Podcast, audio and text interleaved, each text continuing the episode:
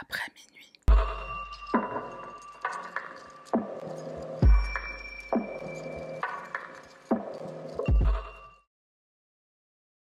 Salutations les petits pandas, moi c'est Sarah, bienvenue sur ma chaîne, on y va sans plus tarder. En décembre 1989, le Canada a connu la fusillade la plus meurtrière de son histoire. C'était à l'école polytechnique de Montréal, 14 victimes au total et 14 autres blessés, majoritairement des femmes. Le 18 avril 2020, en pleine pandémie de Covid, les choses allaient changer.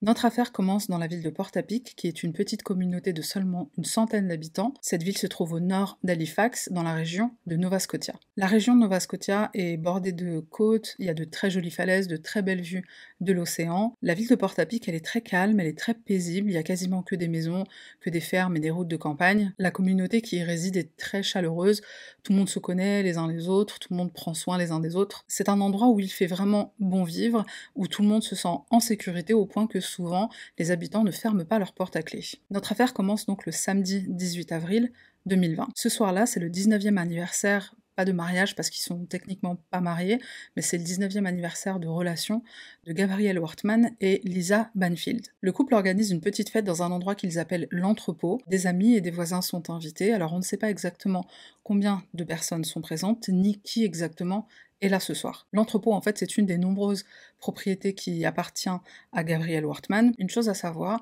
c'est que Gabriel est denturologiste. Il a deux cliniques, dont une qui se trouve à Dartmouth, et c'est en général là qu'il réside. Il, enfin, il habite au-dessus de sa clinique. Puisqu'on est en plein confinement et que quasiment tout est fermé, Gabriel et Lisa décident de s'installer temporairement à Port-à-Pic, dans un cottage que Gabriel possède, et le cottage est quasiment en face, enfin très très proche du fameux entrepôt. Alors l'entrepôt c'est quoi? Comme on le voit sur euh, la photo, c'est une sorte de grand loft. Gabriel y expose sa collection de motos, il y a aussi euh, un bar, il y a des petites lumières, enfin c'est un, petit coin très cosy, et c'est là qu'ils avaient décidé de célébrer leur 19e anniversaire. À un moment donné, Lisa appelle des amis sur FaceTime, et elle fait part du fait qu'elle aimerait officialiser son union avec Gabriel. L'ami en question, je sais pas si c'est une femme ou un homme, mais l'ami en question lui aurait répondu ne le fais pas, ne fais pas ça. A priori, c'était censé être une blague que Lisa a trouvé être de très mauvais goût et ça l'a tout de suite mise en colère. Et elle est tellement en colère qu'elle décide de quitter la fête. Donc elle sort de l'entrepôt. Gabriel, voyant que Lisa est partie, enfin elle a envie de partir, il est énervé aussi. Lisa, elle est à l'extérieur, puis elle se reprend et elle se dit euh, non, c'est bête, je vais pas partir à cause de ça. Elle se dit qu'elle veut retourner dans l'entrepôt, s'excuser auprès de Gabriel et puis bah retourner à la fête comme si de rien n'était. Après tout, c'est un jour heureux, ils sont censés être heureux et faire la fête, donc elle décide de mettre ça derrière elle. Le problème, c'est que Gabrielle est déjà hors de lui, il n'y a rien qu'elle puisse faire ou dire qui va le calmer. Donc ils décident tous les deux de rentrer à la maison. Je précise quelque chose d'important ici, c'est que dans la ville de Port-à-Pic, il n'y a pas de lumière dans la rue. C'est une ville qui est tellement petite, il y a tellement peu d'habitants qu'il n'y a pas de lumière dans les rues. Quand le couple arrive chez eux, Lisa se met au lit, mais là Gabriel va lui arracher la couverture et il va commencer à la frapper. Une fois qu'il a terminé de la rouer de coups, il lui dit de se lever, de s'habiller et il lui dit c'est fait. On sait pas trop ce que ça veut dire. Ensuite, il va verser de l'essence un peu partout dans le cottage, sur le cottage pour y mettre le feu et il se dirige l'entrepôt pour y faire la même chose. Pendant qu'ils sont en route vers l'entrepôt, Lisa va essayer de prendre la fuite, mais elle va glisser et elle va tomber. À ce moment-là, Gabriel va prendre son arme, parce qu'il a une arme avec lui. Donc il prend son arme, il tire une fois d'un air menaçant, ensuite il la prend par les cheveux et il la traîne vers l'entrepôt. Pendant tout ce temps-là, Lisa, est en train de le supplier de ne pas lui tirer dessus, de ne pas la tuer. Quand ils arrivent sur place, il va lui menotter les mains et il va la mettre à l'arrière de sa voiture de police. Alors pourquoi? Il a une voiture de police, parce que Gabriel, il n'est pas officier de police. En fait, Gabriel, il est fan bah, bah, de, tout ce qui a trait au monde policier. Donc il a des uniformes, il a des chapeaux, et il récupère des voitures qui sont euh, à la retraite, entre guillemets. Il les récupère soit pour utiliser les pièces détachées, et certaines, il les a réparées, et c'est des voitures de police qui sont complètement fonctionnelles. Donc Lisa est menottée à l'arrière de cette voiture de police, cette fausse voiture de police, et pendant ce temps-là, Gabriel est en train de charger sur le siège passager des armes et des munitions. Il verse ensuite de l'essence dans son entrepôt, il y met le feu aussi, il fait la même chose avec sa Jeep qui est garée devant. Pendant ce temps-là, Lisa elle donne des coups de pied dans la fenêtre euh, arrière du véhicule en essayant de s'échapper. Elle y arrive et elle court dans les bois le plus vite possible. Donc elle est cachée dans les bois, elle est pas très loin, donc elle voit à la fois les flammes qui sont en train de consumer et le cottage et l'entrepôt, et elle entend aussi des coups de feu. Elle va passer quasiment toute la nuit cachée dans les bois terrorisée. Après avoir mis le feu à son entrepôt et à sa Jeep, Gabrielle va se diriger vers la maison de Greg et Jamie Blair. Greg et Jamie Blair sont un couple de 45 et 40 ans.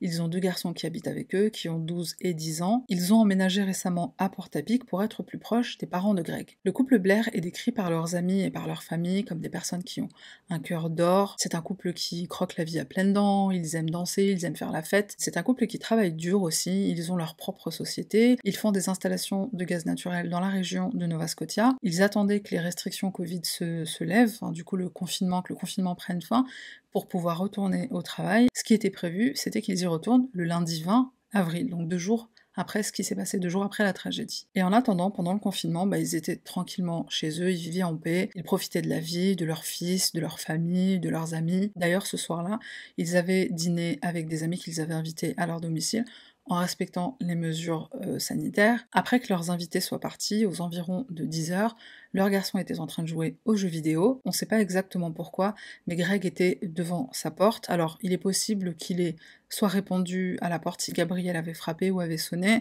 soit qu'il ait été alerté par les flammes, puisqu'il était juste en face de l'entrepôt. Quoi qu'il en soit, il était devant sa porte quand il a vu Gabriel avec une arme à la main et qui lui a demandé Mais putain, qu'est-ce que tu fais avec cette arme? Gabriel lui a tiré dessus et il est mort sur le coup. Sa femme Jamie a entendu le coup de feu, elle a vu ce qu'il se passait, elle a vite pris les garçons et les a emmenés dans une chambre pour essayer de les mettre et de se mettre elle aussi en sécurité. Elle a dit aux garçons de se cacher sous le lit pendant qu'elle s'est adossée à la porte pour essayer d'empêcher Gabriel d'entrer. Pendant qu'elle est adossée à la porte, elle appelle le 911 pour demander de l'aide et il est exactement 10h01 quand elle passe ce coup de fil. Gabriel va tirer à travers la porte et Jamie va perdre la vie pendant qu'elle est encore au téléphone avec les secours. Greg a un fils de 27 ans d'une précédente union, il s'appelle Tyler, il a 27 ans, en tout cas en 2020 il a 27 ans, et Tyler dira plus tard que quand il s'est rendu dans la maison, sur la porte il a trouvé 8 points d'impact. Donc Gabriel a tiré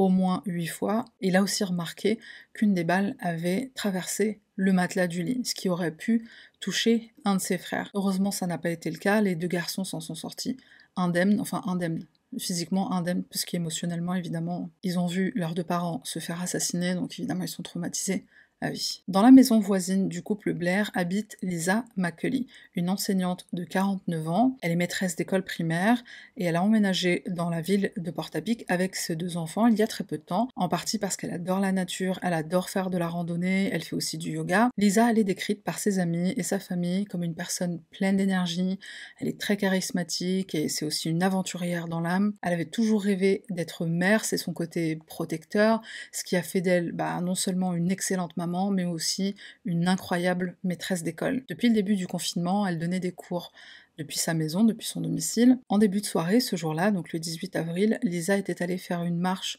sur, euh, sur la plage, donc comme elle avait l'habitude de faire. Elle s'était rendue dans un coin de Porte-à-Pic où elle avait ce qu'elle appelait son petit coin de plage privé. Elle avait avec elle un verre de vin, elle a pris une photo et elle l'a envoyé à sa sœur. Et ce sera le dernier message qu'elle enverra à sa sœur. Quelques heures après être rentrée de sa marche sur la plage, elle met ses enfants au lit et aux environs de 10h05, elle se rend à l'extérieur, elle sort de sa maison pour voir ce qu'il se passe puisqu'elle a entendu des bruits étranges. Elle voit l'entrepôt de son voisin en feu, donc elle aussi est quasiment en face, c'est la voisine du couple Blair, donc elle aussi est quasiment en face de l'entrepôt. Et les flammes en fait montaient tellement haut que ce que sa famille pense qu'il s'est passé, c'est qu'elle a dû se diriger vers l'officier de police qui était debout devant l'entrepôt, l'officier de police qui n'était autre que Gabriel en fait, qu'elle a sûrement pas reconnu puisque c'était le soir, il était tard, il n'y avait pas de lumière, probablement qu'il avait peut-être aussi le dos tourné. Ce que sa famille pense, c'est que peut-être qu'elle est allée le voir pour demander s'il fallait évacuer ou si les pompiers allaient arriver ou ce qui était en train de se passer tout simplement. Gabriel va tirer sur Lisa, elle aussi va mourir sur le coup. Alors faut savoir que Gabriel, non seulement il conduit une voiture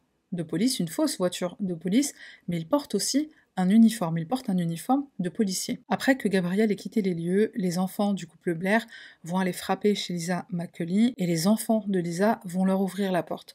Tous ensemble, ils vont appeler le 911. Et là, le dispatcher va leur dire quelque chose de très important. Alors la première chose, bien sûr, qu'il va leur dire, c'est de se cacher dans le sous-sol, et il va leur dire qu'un officier de police va arriver, cette fois un vrai officier de police, et il aura euh, comme un code que bah qu'ils ont décidé ensemble. Donc le dispatcher leur donne le mot de passe entre guillemets au téléphone, il leur dit voilà pour vous assurer que l'officier de police qui viendra est un vrai officier de police, bah, il vous donnera ce mot de passe. Alors pourquoi cette information est importante? Bah, Tout simplement parce qu'elle implique que la police au téléphone, ou en tout cas le dispatcher, savait que la personne impliquée dans le meurtre du couple Blair et de Lisa, en tout cas jusqu'à ce stade-là, c'était soit un officier de police, soit quelqu'un qui portait un uniforme de policier.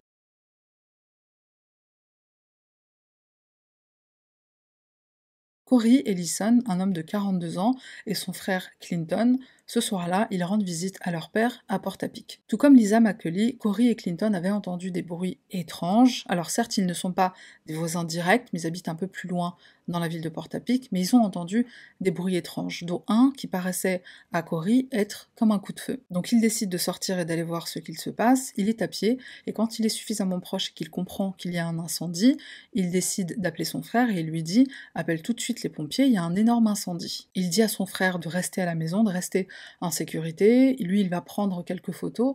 On ne sait jamais si ça peut aider la brigade des pompiers plus tard. Clinton n'a pas de réponse de son frère pendant un moment, donc il décide à son tour de sortir voir ce qu'il se passe. Il prend avec lui son téléphone portable, puisqu'on se souvient que dans la ville de Port-à-Pic, en tout cas dans ces zones-là, il n'y a pas de lumière dans la rue. Donc il utilise la lampe torche de son portable pour au moins regarder là où il est en train de marcher, et pendant qu'il avance, pendant qu'il marche, il voit un corps par terre. Il s'avance, il voit du sang, il reconnaît le corps de son frère, son frère est mort. Instinctivement, Clinton va faire demi-tour, il va courir le plus vite possible, il va se cacher dans la forêt de peur d'être traqué par la personne qui vient d'assassiner son frère. Avant de se mettre à courir, il va avoir le réflexe d'éteindre sa lampe torche pour ne pas révéler sa position. Il court vers les bois et un peu comme Lisa, il va s'y cacher pendant plusieurs heures. Pendant un moment, il va pas du tout toucher à son téléphone parce qu'il ne sait pas où est le tireur, où est le tueur, il ne sait pas s'il est en train de le poursuivre, de le traquer. Au bout d'une heure, il prend son courage à deux mains,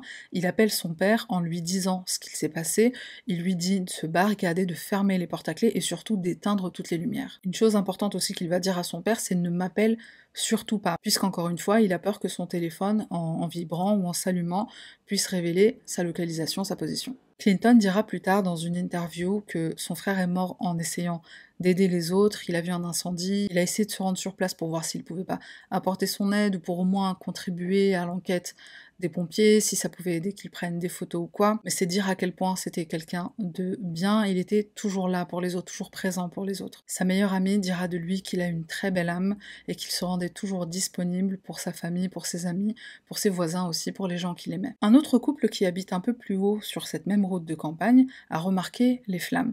Donc ils décident de monter dans leur voiture et d'aller voir ce qu'il se passe de plus près. Pendant qu'ils sont en route, ils appellent le 911 à exactement 10h20 du soir, 22h20. En s'approchant de la source de l'incendie, ils vont remarquer deux choses. La première, c'est que ce qui est en train de brûler, c'est l'entrepôt de leur ami Gabriel, leur ami Gabe, ils l'appellent Gabe. Et la deuxième chose, c'est qu'ils remarquent une voiture de police, pas très loin, et il y a un officier de police qui est debout juste à côté. Bizarrement, ils constatent que les lumières qui sont sur le toit ne sont pas allumées, ce qui est étrange puisqu'on est clairement dans une situation d'urgence et les lumières n'étaient pas allumées. Ça leur a paru bizarre. Puisque le couple connaît Gabriel, ils veulent lui téléphoner, ils veulent l'alerter de ce qui est en train de se passer, puisque peut-être qu'il n'est pas au courant, mais il se rappelle qu'il n'a pas de téléphone portable. Et pendant que le couple est au téléphone, en train d'attendre d'être transféré vers la brigade des pompiers, la voiture de police va s'approcher d'eux et va s'arrêter à leur niveau. Le couple va donc baisser la fenêtre et reconnaître Gabriel qui va se mettre à leur tirer dessus. Alors bien sûr, ils vont se baisser par réflexe,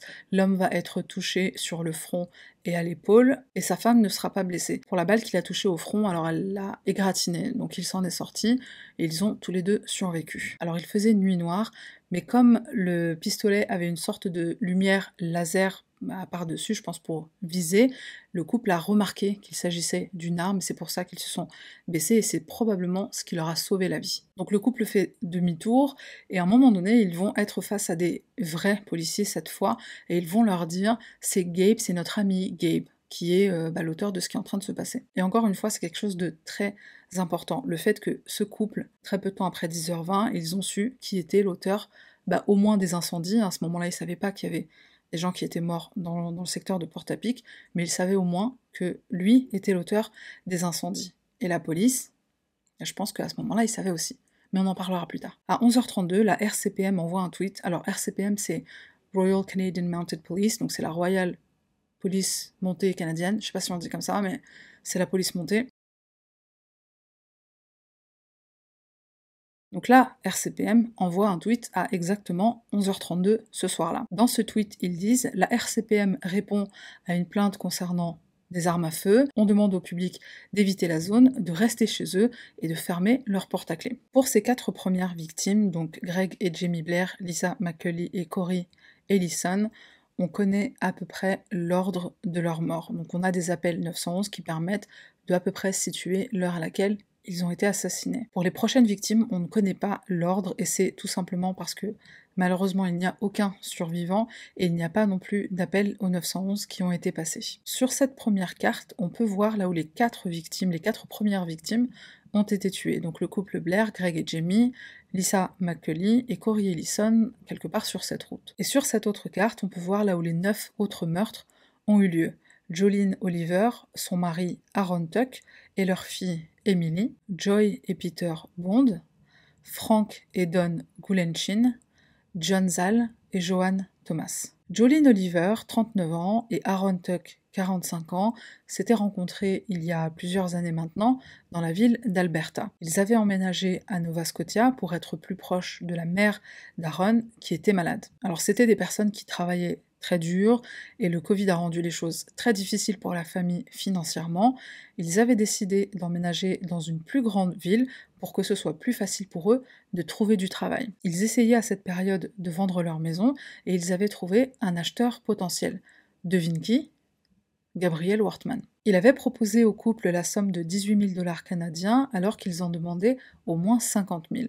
Ils ne se sont pas mis d'accord et ils se sont même disputés. Le couple décide donc qu'ils resteront avec leur fille dans cette maison un peu plus longtemps, le temps de trouver une offre plus raisonnable. La sœur d'Aaron dira à la presse qu'elle était aussi au courant d'une autre dispute que son frère avait eue avec Gabriel. Ça concernait le fait que Gabriel avait une voiture de police et Aaron, bah, c'est quelque chose qu'il n'aimait pas. Pour lui, c'était seulement pour frimer. Et il comprenait pas que son voisin, un de ses voisins, avait une voiture de police. Émilie, la fille du couple, à cette époque, elle avait 17 ans. Sa vie venait à peine de commencer. Elle allait bientôt obtenir son diplôme, son diplôme de baccalauréat, je crois l'équivalent du baccalauréat, donc quelques mois à peine après la tragédie.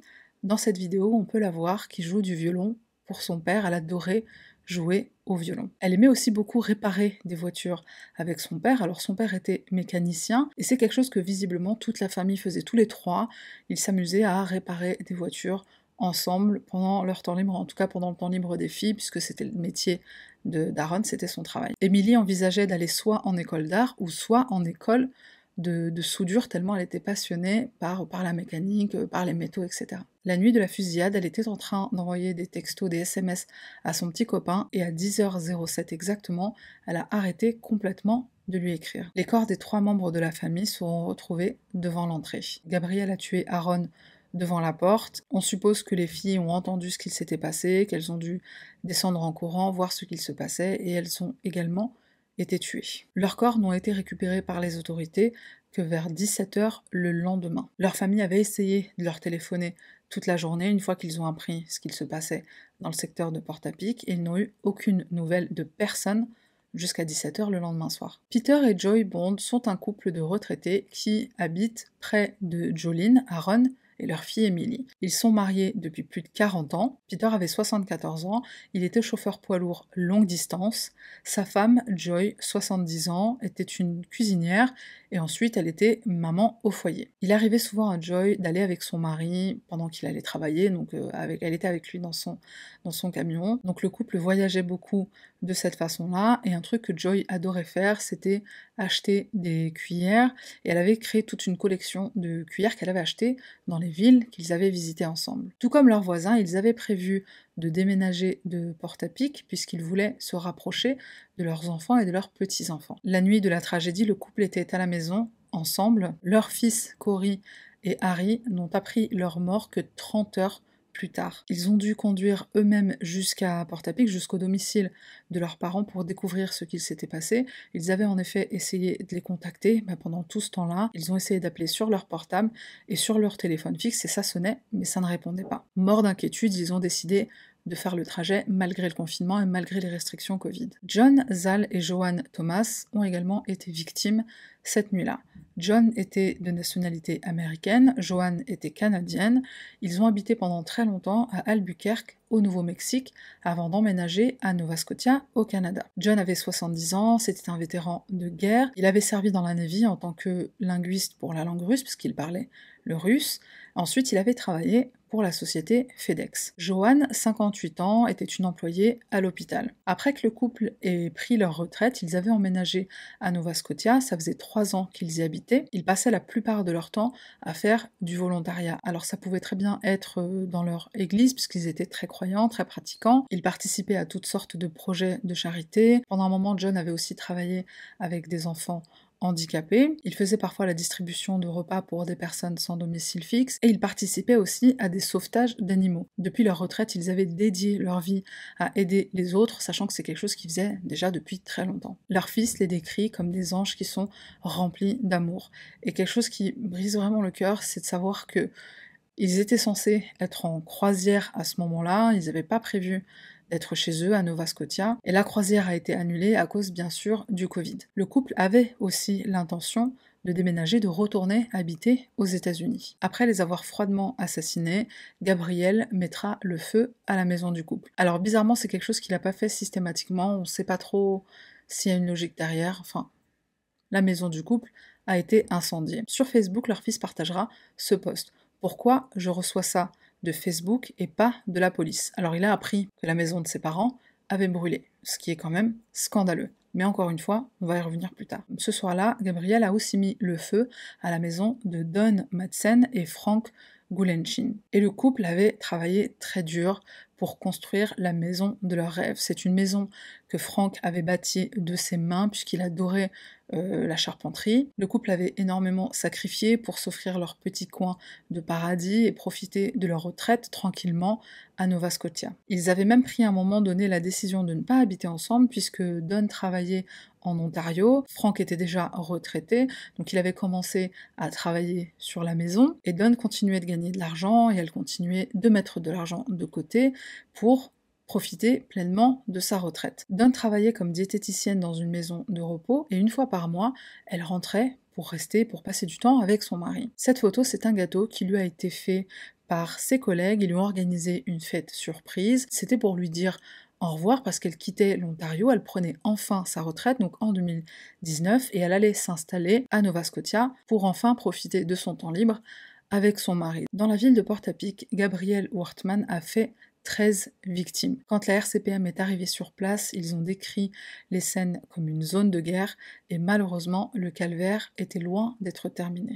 On ne sait pas trop où Gabriel a passé la nuit du 18 au 19 avril. On ne sait pas non plus ce qu'il a fait. Tout ce qu'on sait, c'est que le lendemain matin, très tôt, il s'est dirigé vers le nord, toujours avec sa fausse voiture de police. À 5h43 du matin, une caméra de surveillance aperçoit son véhicule, il se dirige vers la ville de Debert, Debert ou Debert, je sais pas comment on dit. À 6h30, une autre caméra de surveillance l'aperçoit sur une autoroute à environ 50 km au nord de Port-à-Pic. Il entre dans le secteur de Wentworth et il se dirige vers le domicile de Sean MacLeod et Alana Jenkins.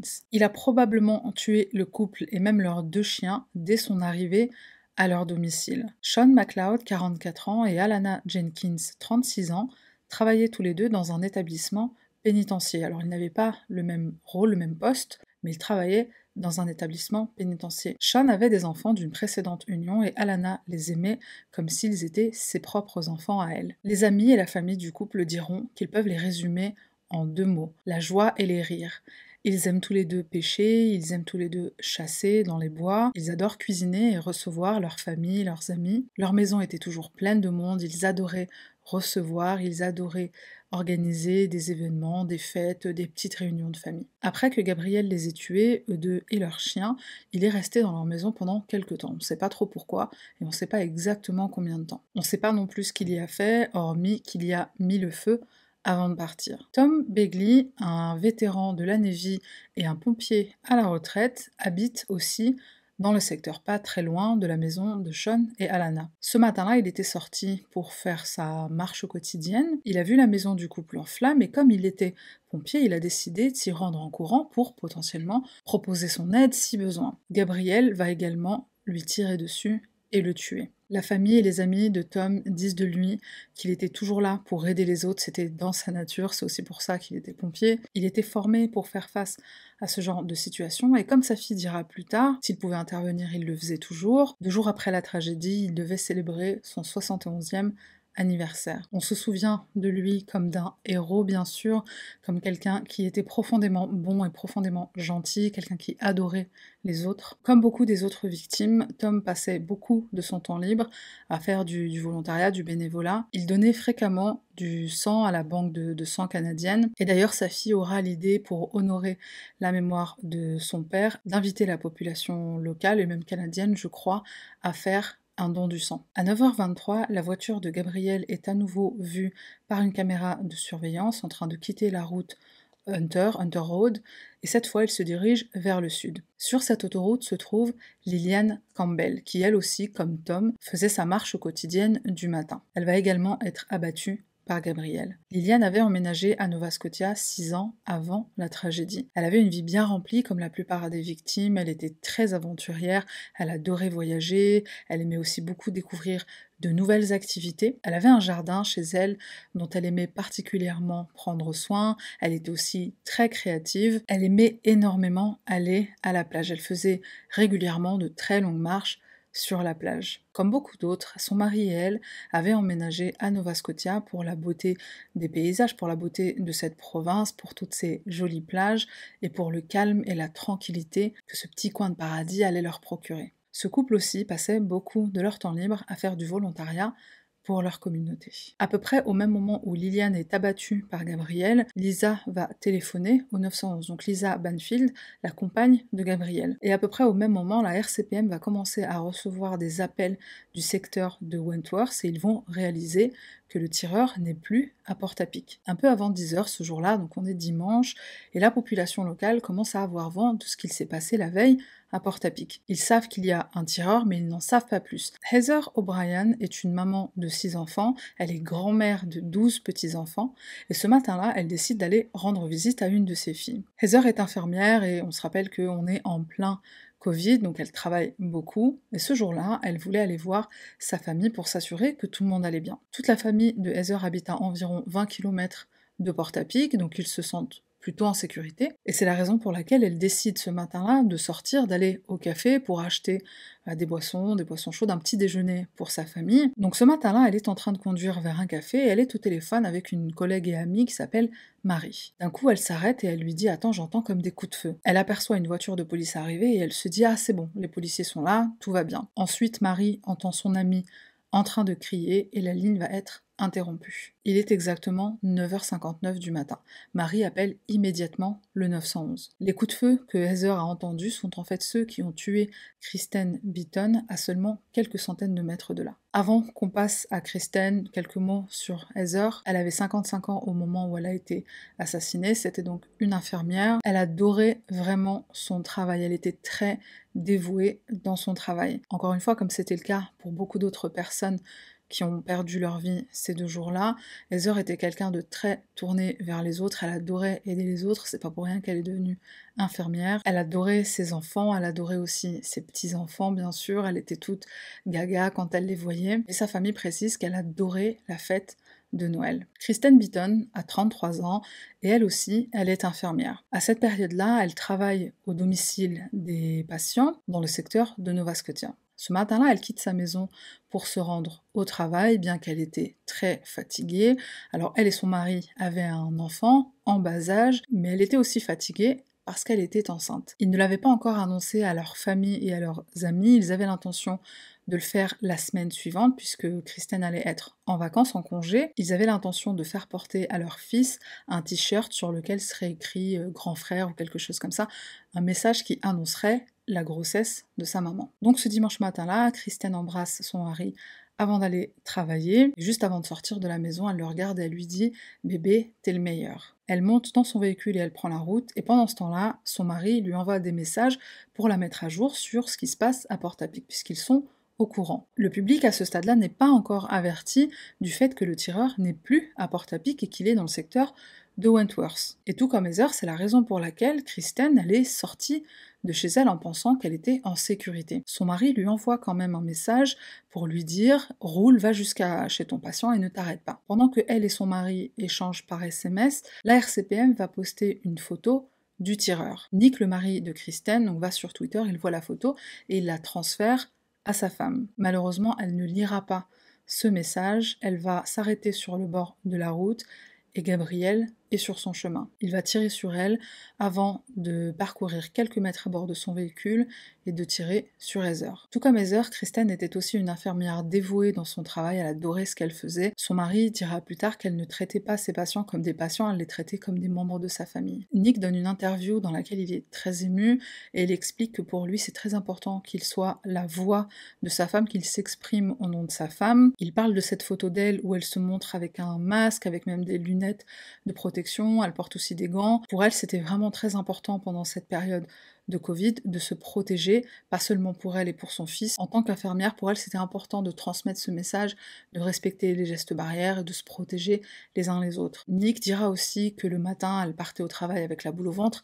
elle partait en pleurant et elle revenait en pleurant parce qu'elle avait peur de ramener le Covid à la maison et et d'infecter bah, son mari ou son, son garçon. Si le public avait su de qui il s'agissait, du fait que le tireur était parti de Port-à-Pic, qu'il était dans le secteur de Wentworth et surtout qu'il conduisait une voiture de police, Nick est persuadé que sa femme serait encore vivante. Il l'aurait tout simplement protégée en lui disant de rester à la maison. D'ailleurs, elle-même ne serait jamais sortie de chez elle. Elle a un petit garçon chez elle, elle est mariée, elle est heureuse en ménage, elle a un bébé qui est, en route, elle est enceinte.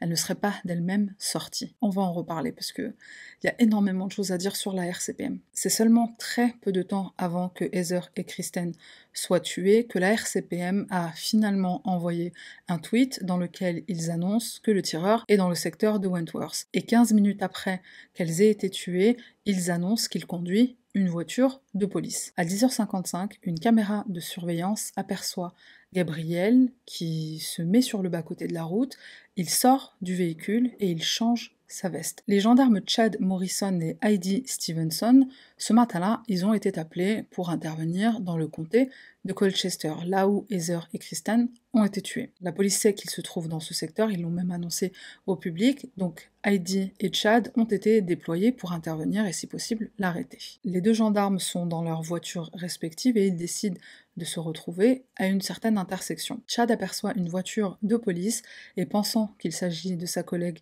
Heidi, il ralentit, il s'arrête sur le bas-côté, mais quand la voiture s'approche de lui, il réalise que c'est un homme qui est au volant. Il comprend donc qu'il s'agit du tireur. Gabriel va tirer sur Chad à plusieurs reprises, une balle va l'atteindre au bras, mais il va survivre. Chad parvient à faire demi-tour, à prendre la fuite et à appeler l'aide. Ensuite, c'est Gabriel qui va apercevoir une voiture de police. Cette fois, il s'agit d'Heidi et les deux voitures vont entrer en collision. Heidi va très vite comprendre qu'il s'agit du suspect. Ils vont tous les deux commencer à se tirer dessus et malgré le fait que Heidi portait un gilet pare-balles, elle va succomber à ses blessures. Heidi avait 48 ans, c'était une femme aimante et maman de deux enfants, elle adorait les enfants et pas seulement les siens, et c'est probablement la raison pour laquelle une pétition a commencé à circuler pour que le nom du lycée de Nova Scotia soit changé en lycée Stevenson. On se souvient d'elle comme une femme forte, une femme indépendante qui sait se défendre. C'était une femme dévouée dans son travail et elle a quitté ce monde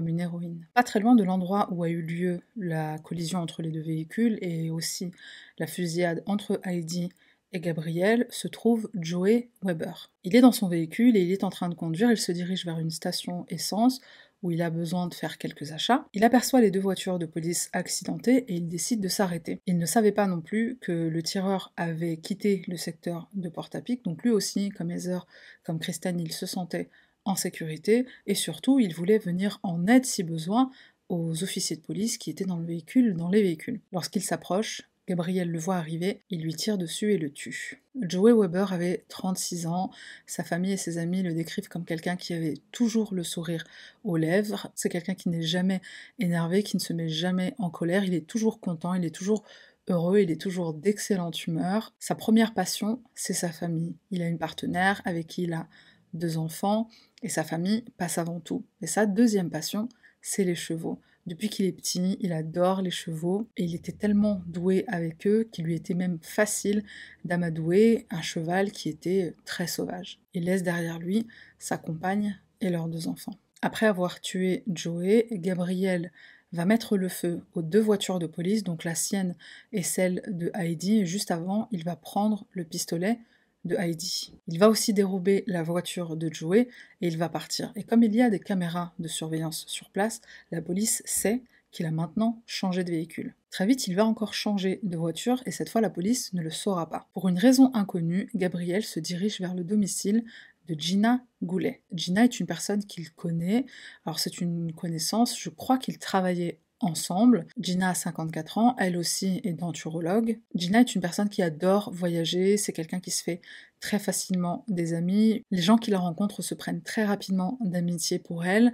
D'ailleurs, une de ses amies dira, dès qu'elle entrait dans une pièce, elle en ressortait avec plusieurs amis. À cette période, Gina prenait des cours d'espagnol, elle adorait apprendre, acquérir de nouvelles compétences, c'était son truc. Donc elle était passionnée de voyage, elle était passionnée par la pêche aussi, elle aimait beaucoup danser. Elle avait deux chiens, Ginger et Ellie. Gina avait été diagnostiquée d'un cancer 4 ans auparavant, elle y a survécu, elle était en totale rémission et elle a été à nouveau diagnostiquée d'un cancer l'année précédant la tragédie, donc en 2019. Elle avait presque complètement guéri de ce deuxième quand Gabriel est arrivé chez elle, il lui a tiré dessus, il l'a tué, il a également tiré sur un de ses chiens, sur le berger allemand. Le berger allemand sera emmené dans une clinique vétérinaire et il ou elle, je sais pas si c'est une fille, euh, enfin mâle ou femelle, donc il ou elle se remettra complètement de ses blessures. La clinique a proposé de prendre en charge les frais de soins bah, pour montrer leur soutien à la famille de Gina Goulet. C'est à ce moment-là que Gabriel va changer de véhicule, il va prendre la voiture de Gina, une Mazda. Et là, puisqu'il n'y a pas de caméra de surveillance, la police ne sait pas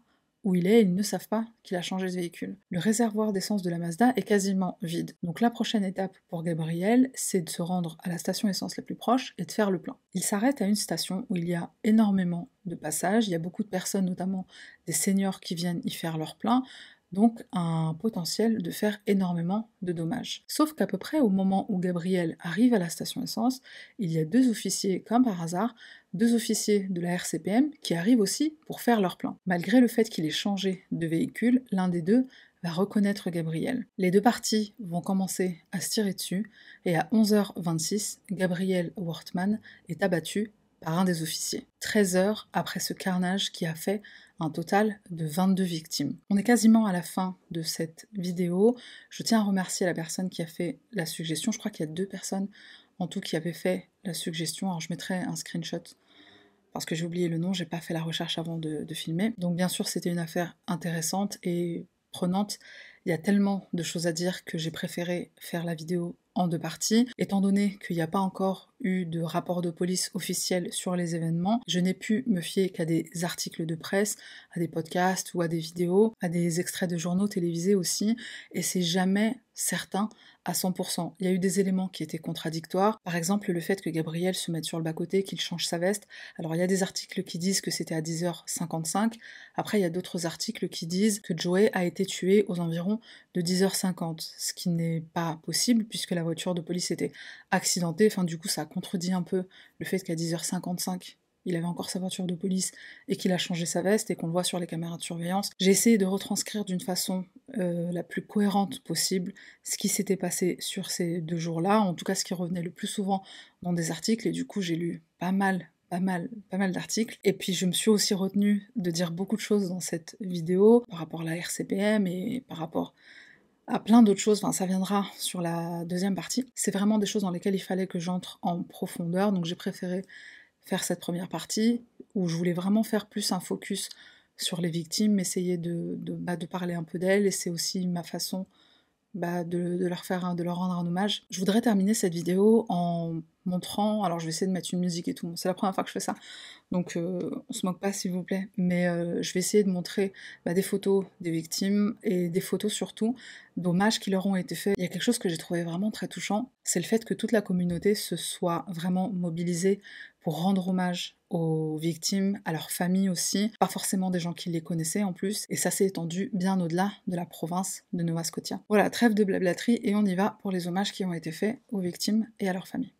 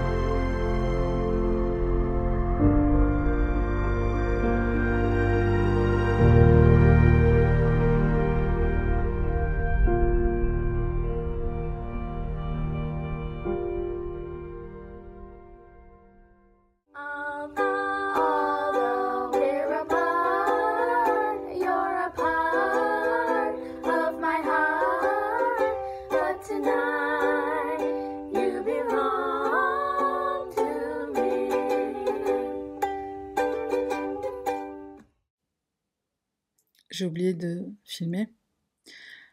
Heureusement que c'est juste euh, l'outro, c'est pas euh, toute la vidéo ou un gros chapitre, parce qu'il y avait des gros chapitres dans cette vidéo. Oh mon dieu, j'ai oublié ce que j'avais dit. C'est ça le truc, c'est ça le truc, c'est que j'ai oublié ce que j'avais dit. Je, je, recommence, du coup on recommence, voilà. C'est quelque chose que j'avais partagé sur Twitch en exclu, bah, les gens sur Twitch, évidemment, ils ont des exclus. Je me suis mise à la peinture récemment. Alors, je suis une très très grande débutante.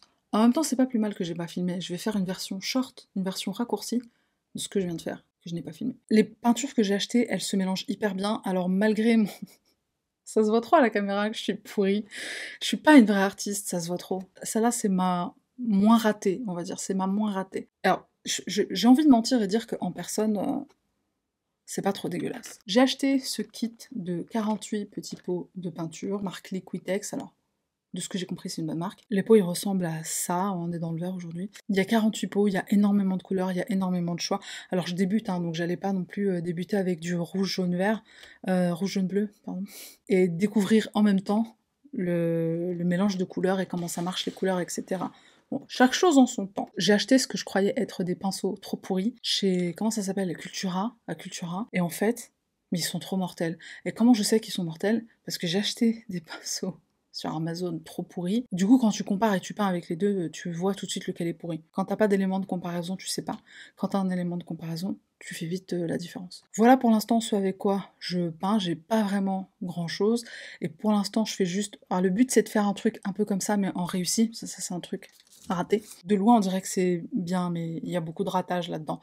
Le but, ce serait de faire des trucs comme ça, un peu de calligraphie, avec un, avec un gradient derrière, parce que le gradient, c'est l'histoire de ma vie. Pour l'instant, je commence avec ça. Après, je partirai sur, euh, je pense, des paysages puisque j'aime la nature. Donc c'est tout pour moi, merci d'être resté jusqu'à la fin. On se retrouve à 22h sur Twitch, donc dans quelques heures. Alors je vais tout faire pour que cette vidéo soit postée dimanche à 18h. Il est possible qu'elle ait quelques heures de retard. Donc on se retrouve à 22h dimanche pour le live sur Twitch. Pour les autres, on se retrouve la semaine prochaine pour la deuxième vidéo sur l'affaire Nova Scotia.